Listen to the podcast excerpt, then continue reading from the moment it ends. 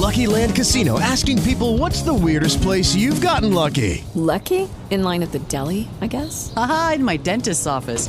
More than once, actually. Do I have to say? Yes, you do. In the car before my kids' PTA meeting. Really? Yes. Excuse me, what's the weirdest place you've gotten lucky? I never win and tell. Well, there you have it. You can get lucky anywhere playing at LuckyLandSlots.com. Play for free right now. Are you feeling lucky? No purchase necessary. Void where prohibited by law. 18 plus. Terms and conditions apply. See website for details.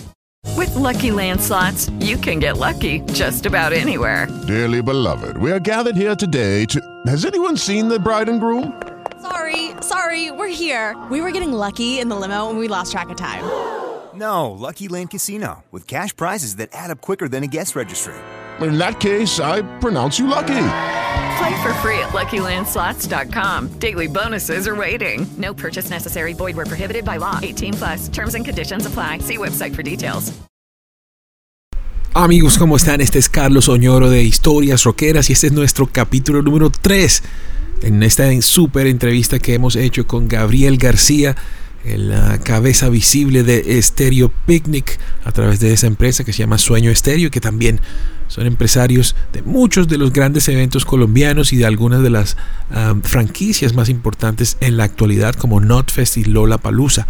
Eh, sin más, quiero dejarlos con esta entrevista que a veces es una conversación um, eh, con, con Gabriel que tiene muchas cosas que compartir y mucho conocimiento además que entregarnos. Así que aquí sigue la tercera parte de esta gran entrevista.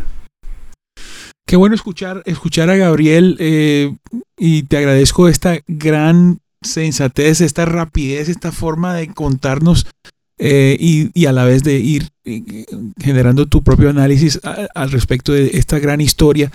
Eh, y quiero pues acercarnos ya a nuestro, a nuestro, tal vez a la razón por la cual eh, quise invitarte. Obviamente quería aprovechar para que nos contaras todo esto que nos has dicho, que es tan interesante. Eh, sin embargo, yo tengo un recuerdo que es en, el, en noviembre del 2019. En noviembre de 2019 yo tenía mis últimos conciertos con Épica, Warcry, y recuerdo el día que llegaba Épica, que el hotel nuestro estaba cerca de, de la, del, del centro comercial que queda en la 72, que antes se llamaba Gran Ahorrar y ya no me acuerdo cómo se llama hoy en día. ¿Cómo? Avenida Chile. Eso, Avenida Chile. Y, y todos los días había una marcha. Todos los días el paro. Eh, la gente, y pues todos los días quiero decir, todo ese año vivimos en un momento muy extraño. Me acuerdo que el gobierno inclusive eh, había lanzado una línea de crédito para rescatar a los comerciantes de San Victorino porque había sido tan fuerte el volumen de protestas que, no, que ellos no habían podido trabajar en todo el año eh, en San Victorino. No sé si tú te acuerdas. Eh, y recuerdo ese día que llegaba Épica, que era como, como un Halloween, algo así. Y en el hotel se sentía el olor de los gases lacrimógenos que venían de la universidad eh, pedagógica. Exactamente. En ese, en ese momento medio apocalíptico que yo vengo, venía sintiéndolo desde antes, yo dije, ah, si seguimos así, ¿cómo vamos a hacer el próximo año para decirle a la gente que tiene que ir a, a tal sitio si hay una, una protesta aquí una protesta allá o esta situación así, esta situación. Y cuando se terminan los conciertos, porque yo termino el día 14 de noviembre, si no estoy mal, dije, ah, tengo en marzo Rhapsody, ojalá, ojalá que, ojalá que, que, que esto, que, que, que suceda algo que, que esta tensión la quite. Y bueno, pues yo la verdad no me esperaba que, que, sucediera lo que sucedió, ¿no? De poco después, yo no sé si tú te acuerdas en el 2008, Gabriel, yo pues, tú estabas haciendo conciertos en el 2008, ya tenías shows. Sí, sí, sí.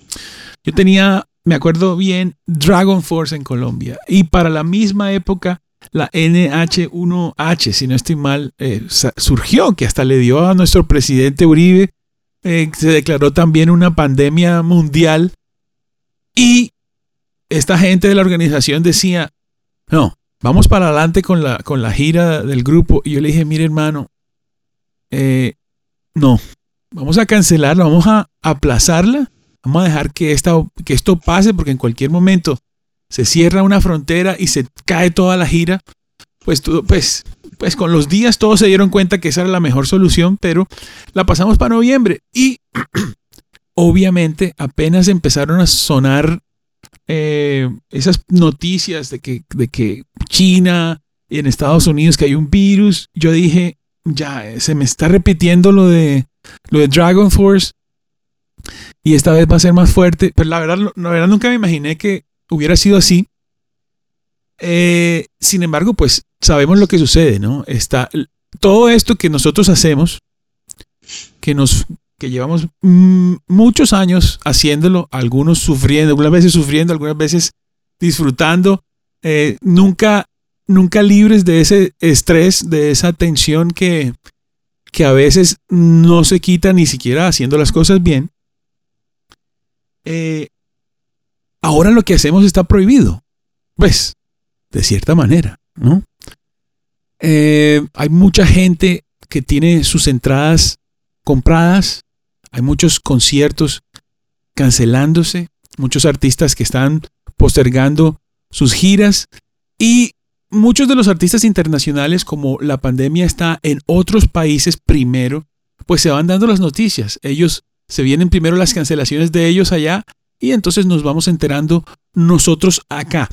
Eh, el Stereo Picnic eh, del año 2019 obviamente es una de las de esos conciertos que estaba pendiente. Yo particularmente tengo pendientes 10 shows eh, que eran del 2020, el Stereo del 2020. Del dos, perdón, del 2020. Eh, particularmente yo en el 2020 tenía pues, cinco conciertos con Rhapsody, eh, cuatro, con, perdón, cuatro Rhapsody, cuatro Tierra Santa, bueno, y otras tres bandas por ahí. Gabriel, tú que estás muy cerca de, sí, de la parte institucional en el sentido de las normas, de las cosas, muy pilo en el esfuerzo eh, de estar eh, siempre pues en la primera línea. Eh, háblanos desde tu perspectiva de la pandemia, de esto que está sucediendo y cómo ha afectado, obviamente, y cómo lo está afrontando tu compañía. Pues no he dicho que Sueño Estéreo también tiene un, esfuerzo nuevo que son entradas amarillas, que es una etiquetera nueva, que, promete una solución tecnológica y como la evolución de las entradas. Entonces, quiero preguntarte, eh, ¿qué, es, ¿qué ha significado para ustedes la pandemia y, y, cómo, y cómo es la, la acción que están haciendo eh, hacia el futuro? Eh, pues, a ver, es que hay varias dimensiones ahí. Eh, por un lado, eh, digamos que nosotros somos una, pues éramos una empresa muy grande y pues seguimos siendo una empresa grande si nos comparamos con cualquier otra compañía de espectáculos públicos en Colombia, creo que somos la, de mayor infraestructura, seguimos siendo la de mayor infraestructura, eh, pues de como promotores, ¿no? Porque pues obviamente etiquetas como tu boleta posiblemente tiene una infraestructura mayor que nosotros, eh, la Arena Movistar, mm, pues por lo menos a la par. Eh, pero como nosotros teníamos una, infraestructura muy grande y habíamos venido creciéndola mucho con los últimos años. Eh, así que lo primero que pasó, pues cuando, se, cancelaron los conciertos, fue que tuvimos que reducir el gasto administrativo un montón. Eh, salió el 65% de la gente que trabajaba en la compañía. Redujimos durante un año prácticamente los ingresos, la remuneración de, de la gente que quedó. Eh, cerramos la oficina, digamos que ocupábamos tres pisos en un edificio, nos redujimos a un poco menos de medio piso para dejar un espacio para la gente, digamos, que, que aún quiera ir a trabajar en la oficina. Teníamos dos bodegas con cosas de decoración y diferentes cosas para pues, nuestra división de eventos corporativos también. Devolvimos una de las bodegas y sacamos muchas cosas. Y, y, así, pues tuvimos que reducir un montón el gasto administrativo. Eh, negociamos algunas cosas con proveedores que les estábamos, digamos que unos saldos por pagar y negociamos esos saldos.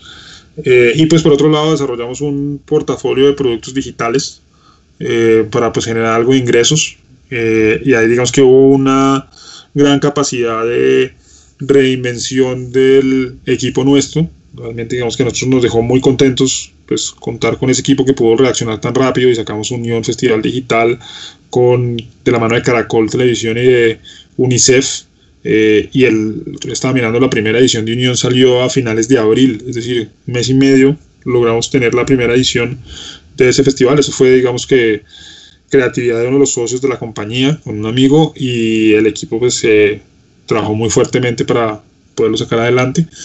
Eh, y luego hicimos una serie de cosas, la versión online del picnic, eh, hicimos un campo de verano virtual para niños de la mano de, una compañía de juguetes, eh, hicimos unas transmisiones de eventos de artistas nacionales y, y pues nada, nos tocó mirar pues cómo generamos ingresos, obviamente no, para, bueno, hicimos los autoconciertos de caravana con, de la mano de Ocesa y Live Nation. Y pues realmente lo que obviamente sabíamos que eso no iba a, hacer que la compañía no perdiera plata, porque pues igual, aunque hubiéramos reducido nómina, eh, pues, reducido personal y reducido remuneraciones de la gente y todos los demás otros, todos los otros gastos administrativos, seguimos teniendo unos gastos financieros altos, porque además sobre todo pues ese, justo el momento de la pandemia nos cogió con unos desembolsos grandes de créditos para unos para, para pagar artistas del festival, otros para comprar algún un activo que se iba a comprar para una de las activaciones de uno de los patrocinadores que a nosotros nos tocó pagárselo en, de contado al proveedor y pues el patrocinador no nos ha podido pagar aún. Eh, y entonces tenemos unos créditos muy grandes que los intereses siguen corriendo a pesar de que nosotros no estemos activos. Entonces sabíamos que no lo que hiciéramos pues no iba a hacer que la compañía no perdiera plata en el transcurso del año, pero íbamos a bajar un poquito un poquito el impacto. Así que pues por un lado estuvimos haciendo eso y por otro lado pues ya también cuando uno tiene una compañía de estas, lo que, lo que uno pues tiene que velar es porque no se acabe la caja, ¿no? Es decir, la caja es el, el fluido vital de los de las empresas. Claro, el flujo. Pues, tiene que velar porque no se acabe la caja. Eh, y pues para eso, pues eh, por un lado, pues tienen que entender cuáles van a ser sus necesidades de caja futuro, así que pues trabajamos muy duro en proyectar cuáles iban a ser nuestras necesidades de caja a futuro eh, y a partir de ahí empezar a, a mirar cómo íbamos a trabajar de la mano de los bancos y pues digamos que trabajar muy intensamente en, en, lo que terminará siendo el decreto 818 que dio los plazos especiales para la devolución de las boletas, que pues es algo fundamental para para cuidar la caja de las compañías. Así que pues en eso trabajamos. Y arrancamos este 2021, digamos que pues con la esperanza que los conciertos se recuperaran hacia el, hacia el segundo semestre, pero teniendo en cuenta que es posible que pues, nos vayamos más largos. Y pues volvimos a hacer ese ejercicio de entender pues qué caja necesitamos, entender cómo lo vamos a financiar, qué es lo que vamos a hacer y por otro lado, eh, pues la parte corporativa, digamos que se reactivó, esa digamos que ya está reactivada, no obviamente a, a, todo el potencial que tiene, porque pues sigue siendo limitado lo que pueden hacer. Eh, y pues por el otro lado, eh, pues también mirando como un portafolio de ideas para trabajar en el transcurso del año y, y pues tratar de generar algo de ingresos también. y en eso es lo que nos hemos concentrado. Gabriel, este, ahora que mencionas el decreto, eh, yo pues, este es, un, este es un podcast que habla siempre de música y gracias a la profundidad de y con la seriedad que has tomado esta, esta, esta cita, pues eh, estoy seguro que mucha gente está entendiendo muchas cosas y, y, y alimentándose de este gran conocimiento. Sin embargo, también hay muchos fanáticos de la música, gente que vivía metida en conciertos, que tiene sus boletas en las manos y, que tal vez todavía no lo sepa. Yo estoy seguro que ustedes directamente han comunicado a su gente, a sus clientes, eh, lo que ha pasado y sobre las decisiones del decreto. Pero sí sería buenísimo que nos contaras cuál es el resumen de este decreto y qué significa tanto para los fanáticos de la música que tienen entradas como para los empresarios, ya sea que hayan cancelado o que tengan aplazado sus shows. Bueno, el decreto es extenso porque cubre varias cosas, pero puntualmente el que nos afecta o nos interesa en este caso pues es el artículo 5 de ese decreto y ese artículo lo que permite es que los promotores o las tiqueteras que habían comercializado boletas para espectáculos que se iban a realizar después del 12 de marzo y que fueron eh, tuvieron que ser cancelados o aplazados debido a la declaración de la emergencia sanitaria de la prohibición de las aglomeraciones, tienen un plazo para atender las solicitudes de reembolso eh, de esas boletas, de las boletas de esos eventos, durante la emergencia sanitaria y hasta un año después de que se levante la emergencia sanitaria. Es decir, que eh, pues digamos que no, no estamos en este momento, ni los promotores ni las tiqueteras, obligados a devolver ya la plata de los eventos cancelados o aplazados eh, y que lo podemos hacer, digamos que en este momento la emergencia sanitaria va hasta el 31 de mayo del 2021, es decir, que habría plazo para devolver los recursos hasta el 30 de mayo del 2022. Eh, si se extiende más la emergencia sanitaria, pues también se, se, extenderá, se extenderá ese plazo. Eso pues básicamente la finalidad que tiene pues es que si en este momento digamos que hubiera una solicitud masiva de devolución de recursos por parte de los clientes, eh, muy posiblemente pues como gran parte de los recursos se destinan para pagar anticipos de los espectáculos, eh, anticipos de los artistas, anticipos de los lugares, etcétera, etcétera, pues va a haber muchos promotores y etiqueteras que no van a tener los recursos suficientes para devolverle a todo el mundo. Entonces se espera que empiece a dar la cosa otra vez para que ahí existan los recursos porque pues lo que podría venir es una quiebra masiva de empresas en donde pues terminaría perdiendo todo el mundo porque la plata no pasaría para devolverle a todos no se podrían hacer los espectáculos y digamos que se pone en riesgo eh, se pone en riesgo pues las empresas y los espectáculos. Así eh, es. eso pues, es. eh, Gabriel ahora eso está eso está muy bien digamos es una especie de pues como sucede en la bolsa a veces, que una acción empieza a caer tanto y, el, y entonces apagan, oprimen el interruptor y pues hablamos más, más luego de lo que va a pasar con esto, por decirlo de alguna forma. Sin embargo, eh, yo me he puesto a pensar, eh, nuestro gobierno y pues todos los gobiernos del mundo han tenido que invertir parte de su dinero eh, en redes hospitalarias, en atención extra, ahora las vacunas, toda la publicidad, toda la, educación, pero a la vez han obligado a varios sectores de la economía a simplemente detenerse. Yo en mi cabeza siento que eso también tiene un costo y hace parte de la factura de la pandemia. Eh, ¿Tú crees que en algún momento, o si lo está haciendo ya, el gobierno va a decir, eh, mire, ¿usted cuánto perdió o cuánto está perdiendo al final de la pandemia? Eh, bueno, listo, está bien, le reconocemos eso. Tome, vaya y construya su negocio de nuevo. ¿Tú crees que eso se daría? No, no lo creo. Eh, no, ni siquiera creo que eso pase en los, en los digamos que en los países que tienen la, la pues digamos como la plata para hacerlo, en los que los estados tienen la plata para llegar a hacerlo, son, digamos que son sobre todo, digamos, con los países del norte de Europa, los, los escandinavos. No creo ni siquiera que pase allá, y, y pues menos, menos en un, en un país como el nuestro, con, con los déficits fiscales tan altos. Eh, digamos que en Europa está pasando algo que me parece maravilloso y que eh, y que, pues no, no, veo ni siquiera que, por ejemplo, esto pase acá. Está pasando en Escandinavia, ni siquiera está pasando en el Reino Unido. Eh, y es que sacaron, el gobierno sacó unos seguros, eh, unos préstamos, perdón, unos préstamos a los promotores de espectáculos públicos y les dice, bueno, usted programe su evento tranquilo. Usted tiene un festival en junio, julio, agosto, prográmelo tranquilo. Mándele sus anticipos a sus artistas. ¿A qué le presta una plata? Le presta una plata y usted mándele a sus anticipos a sus artistas, haga toda la publicidad, arranque hacer todo si por alguna razón pues llega julio, agosto, la fecha en la que usted tiene el evento y pues no lo puede hacer porque las restricciones debido al COVID siguen, usted no tiene que pagar ese préstamo que le hicimos.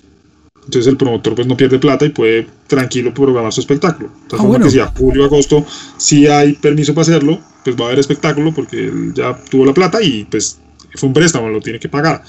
Pero si no hubo, él no es el que está poniendo su patrimonio en riesgo. Eso como digo, está sucediendo en Bélgica, Noruega eh, y no sé qué, no sé qué otro, Dinamarca creo. Ni siquiera está sucediendo en el Reino Unido, ¿no? En el Reino Unido, el Reino Unido fue muy chistoso porque la secretaria de Cultura del Reino Unido dijo como no, no podemos hacer eso porque no estamos seguros si va a haber evento. Y pues obviamente pues si estamos seguros que va a haber evento pues no necesitamos, no necesitamos el préstamo en estas condiciones. Eh, claro, pero, Digamos, a, lo que, perdóname, a lo que me refiero es que eh, así como, así como, como gracias a la pandemia, pues no quiero decir gracias a la pandemia, pero eh, debido a. debido a hay un hay un sector bastante pequeño de la sociedad y del comercio que se está ganando la lotería por decirlo de alguna forma porque pues eh, si se está rescatando a la economía a través de los préstamos, pues el garante de esos préstamos es el gobierno. Es decir, el gobierno le dice a los bancos, vaya tranquilo, preste a sus intereses. Eso mismo que tú estás diciendo sí está pasando. Vaya, preste, no podemos parar. Y si algo pasa, tranquilo, entre usted y yo arreglamos. Esto es gobierno con los bancos. Eh, Eso es con el Fondo Nacional de Garantías. Mm. Hay algunos préstamos respaldados por el Fondo Nacional, pero todos podemos acceder a esos préstamos. De hecho, nosotros como Sueño Estéreo tenemos unos préstamos respaldados por el Fondo Nacional de Garantías. Ese Fondo Nacional de Garantías eh, funciona de forma que, que se considere que a futuro hay una curva de, no de aprendizaje, pero sí de normalización que puede durar mucho más de seis meses, mucho más de un año, dos o tres o cinco años? Eh, no, la verdad, cómo funciona el fondo es que es un poco diferente lo que eh, el, ejemplo que estoy poniendo de Europa al Fondo Nacional de Garantías, porque en el Fondo Nacional de Garantías, si a mí me prestan una plata para hacer un espectáculo y el espectáculo se cancela eh, y yo igual sigo con mi empresa y la empresa sigue existiendo, en algún momento tengo que pagar el crédito. No, el Fondo Nacional de Garantías no pone la plata por mí. Si yo me quiebro y no tengo que pagar al banco, el Fondo Nacional de Garantías le respalda, le, le cubre la deuda al banco. En Europa lo que está pasando es que si no puedes hacer el evento, no tienes que declarar en insolvencia para no pagar y que lo respalden. Simplemente no se pudo hacer el evento y ya no hay que pagar el préstamo. ¿no? Entonces, digamos que de alguna forma igual no se está corriendo el riesgo. acá, eh, el, quien recibe el préstamo, así está respaldado por el Fondo de Nacional de Garantías, sí está corriendo un riesgo si quiere vivir, seguir con su empresa y además si quiere seguir con una vida crediticia, porque no, pues es muy chévere el Fondo Nacional de Garantías. si no pagaste y dejaste que el Fondo Nacional de Garantías pagara, pues mucha suerte volviendo a conseguir un crédito en el resto de tu, en el resto de tu vida en el país. Bueno, eh, eh, digamos que, en resumen, entonces, eh, nuestros fanáticos de los conciertos, que de todas formas también muchos tal vez tendrán alguna boleta por ahí guardada que significa un buen dinero. digamos que pues por ley en este momento no pueden acceder a su, a su dinero. Eh, sin embargo, pues existe el compromiso de, eh, de que un año después de que se acabe la pandemia, los, las empresas... Se levante la emergencia sanitaria. Sí, ah, ok. Cuando se levante la emergencia sanitaria, un año después, eh, las empresas están obligadas, obviamente, a eh, a hacerle caso a la petición de, reembolso. Tengo una pregunta, ¿qué pasa si esas empresas desaparecen? No, pues no hay no hay forma de que el público recupere, pero eso es lo que pasa con cualquier con cualquier compañía que se quiebre, ¿no? O sea, cuando una compañía se quiebra, pues básicamente lo que quiere decir que una compañía se quiebra es que se queda insolvente y no puede cumplir sus obligaciones. Eh, y si una compañía no puede cumplir, sus obligaciones, pues alguien le va a quedar debiendo o productos o, plata o las dos cosas, ¿no? Eh, pues o productos o servicios o, las dos cosas. y entonces digamos que pues cuando una empresa se quiebra, eso entra más una prioridad de pagos, ¿no? Entonces cuando, una empresa, cuando, cuando ya una empresa no tiene plata y definitivamente pues lo primero que se hace es que las empresas entran en la, en la ley de quiebras, lo que usualmente en Estados Unidos se conoce como el capítulo, 11. En Colombia creo que es la ley 1116, no estoy seguro. Hay una ley de insolvencia en Colombia igual. Cuando las empresas entran en esa insolvencia, lo que sucede es que lo primero que se tiene que hacer es un acuerdo, digamos que los accionistas de la compañía pierden un poco el control de la misma eh, y se entra como en una reestructuración y se hacen unos compromisos de pago con los acreedores. Esos compromisos de pago pues tienen la, la idea, pues el objetivo de que la empresa siga funcionando, logre cubrir sus operaciones y con la plata que queda después de cubrir sus operaciones empiece a cubrir sus deudas con, con proveedores o con bancos o con quien tenga las deudas. Entonces, digamos, es una reestructuración de, las, de los pasivos que tiene la empresa y después de un tiempo la empresa sigue operando, logra pagar sus deudas y si logró salir de esa situación en la que estaba, los accionistas vuelven a recuperar el control de la compañía y la compañía pues sigue funcionando. Si no se logra y definitivamente pues es inviable que la compañía, sus operaciones ni siquiera dan para, para cubrir digamos el costo de las mismas definitivamente por, no sé, por una disrupción en el mercado, porque los competidores se la llevaron por delante, por lo que sea, eh, y la compañía no, no logra eh, seguir operando, pues ya entra en lo que en Estados Unidos se conoce como el capítulo 7, en Colombia pues simplemente entra en liquidación eh, y pues se liquida y cuando se liquida una compañía lo que sucede es que eh, hay un montón de gente a la que la compañía le dé plata. Entonces primero le tienen que pagar a la DIAN, son los primeros que cobran al, al Estado. al estado Pero ¿qué van a cobrar si todo, esto, si todo lo cobran en retenciones por delante o no? Pero si se deben, si, si hay alguna deuda por impuestos, si debes algo por IVA, si es algo por retenciones en la fuente que le practicaste a otras personas, por hipoconsumo, eh, renta de años anteriores, eso es lo primero que hay que pagar. Las obligaciones que haya con, con el Estado son las primeras que hay que pagar. Después de pagarle la DIAN se le paga a los empleados, eh, las obligaciones laborales, digamos que estén pendientes, como a todo el mundo lo van a echar de la compañía porque pues entra en liquidación, entonces a todo el mundo hay que indemnizarlo, así que la, los, la, la siguiente plata que se va es para para, eso, para todo lo que haya pendiente pagar de primas, vacaciones, salarios wow. y indemnizaciones de la gente. Y después vienen todos los demás, y los demás usualmente pues van como seguramente habrá firmados algunos documentos que hagan que algunos tengan prioridad para cobrar que otros, usualmente son los bancos los que tienen prioridad para cobrar.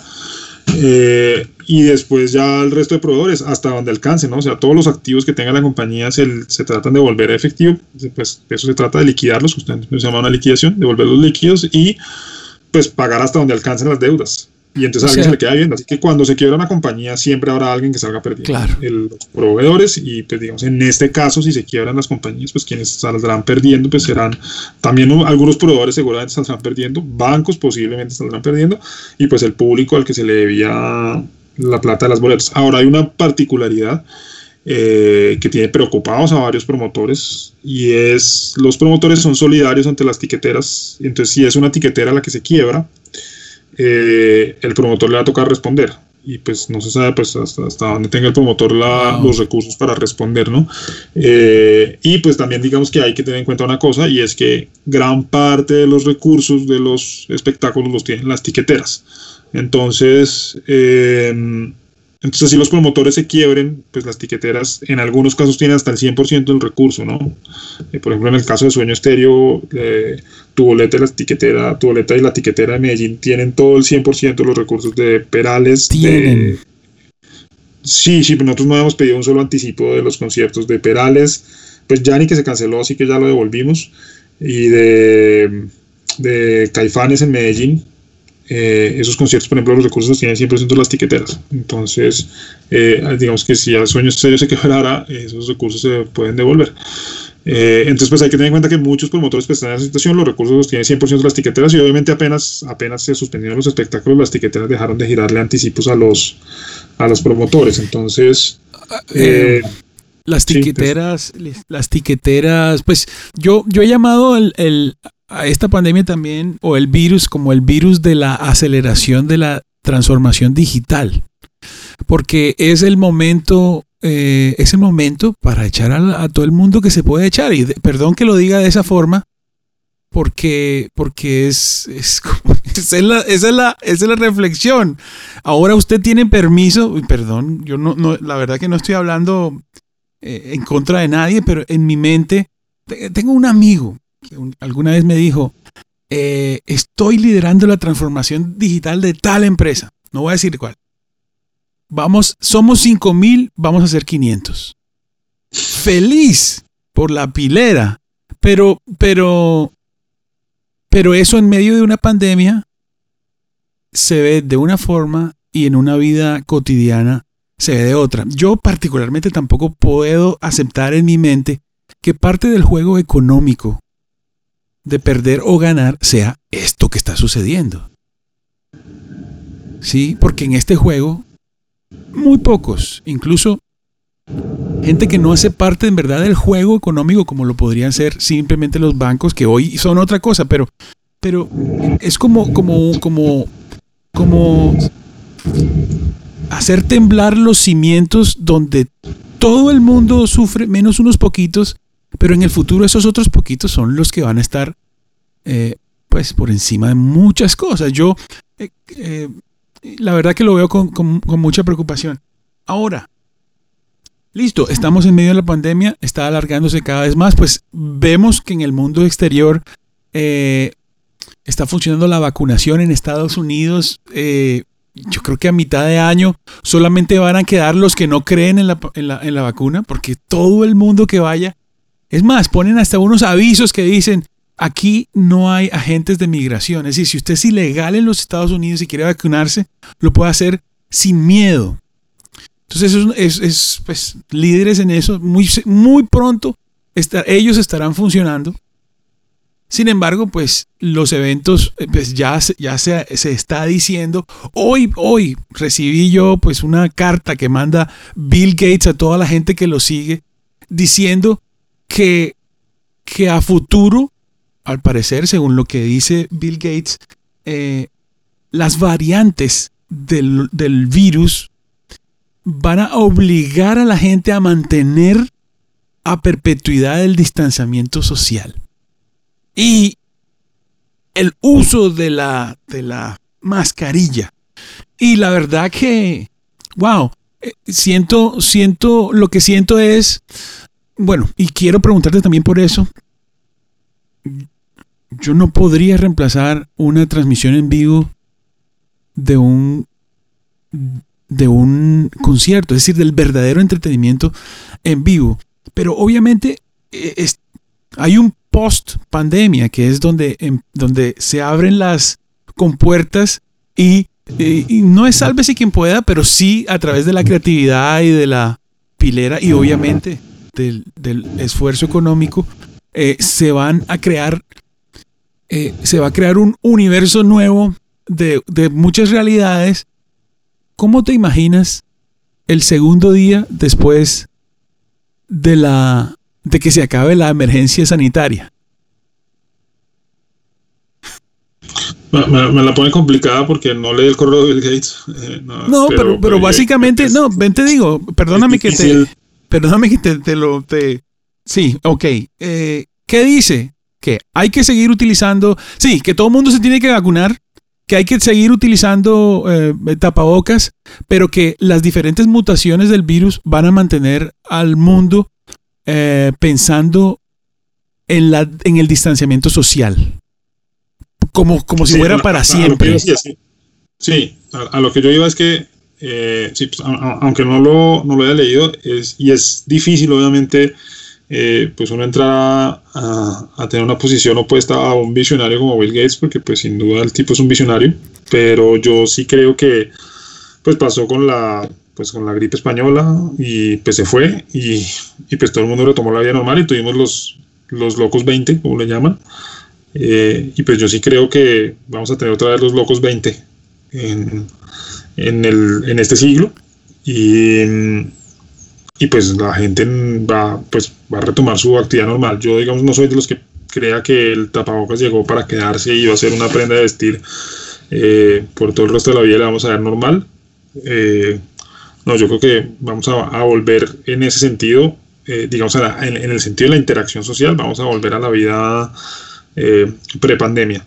Y sí, no creo que se pueda reemplazar, o sea, nunca se va a reemplazar la, el vivir un concierto como se vivía antes por, por la experiencia del, del streaming. Eh, y la gente creo que volverá a los bares y discotecas como vivía antes. Como Dios manda. Pues sí, como era. Durante, durante por lo menos unos 20, 20 años más, estimo yo. Amigos, este es el final del tercer capítulo de esta gran entrevista que hemos hecho con Gabriel García. Como se han podido dar cuenta, ya nos adentramos un poco más al futuro, a la metafísica, a la ciencia ficción, pero no se lo pierdan, que se vuelve muy interesante. Eh, hemos repasado lo que va a suceder, cómo está este cuento de la pandemia, lo que hay que esperar de los conciertos. Y bueno, mi nombre es Carlos Oñoro, esto es Historias Roqueras, gracias por escucharnos seguimos con esta gran entrevista. ¿Necesitas ayuda? En O'Reilly Auto Parts te ayudamos. ¿Necesitas algún consejo? Te aconsejamos. Nuestros profesionales en autopartes están siempre disponibles para ayudarte a encontrar lo que necesites. Excelente servicio al cliente es solo una de las ventajas que ofrece O'Reilly Auto Parts. Los profesionales en autopartes. Oh, oh, oh, O'Reilly Auto Parts.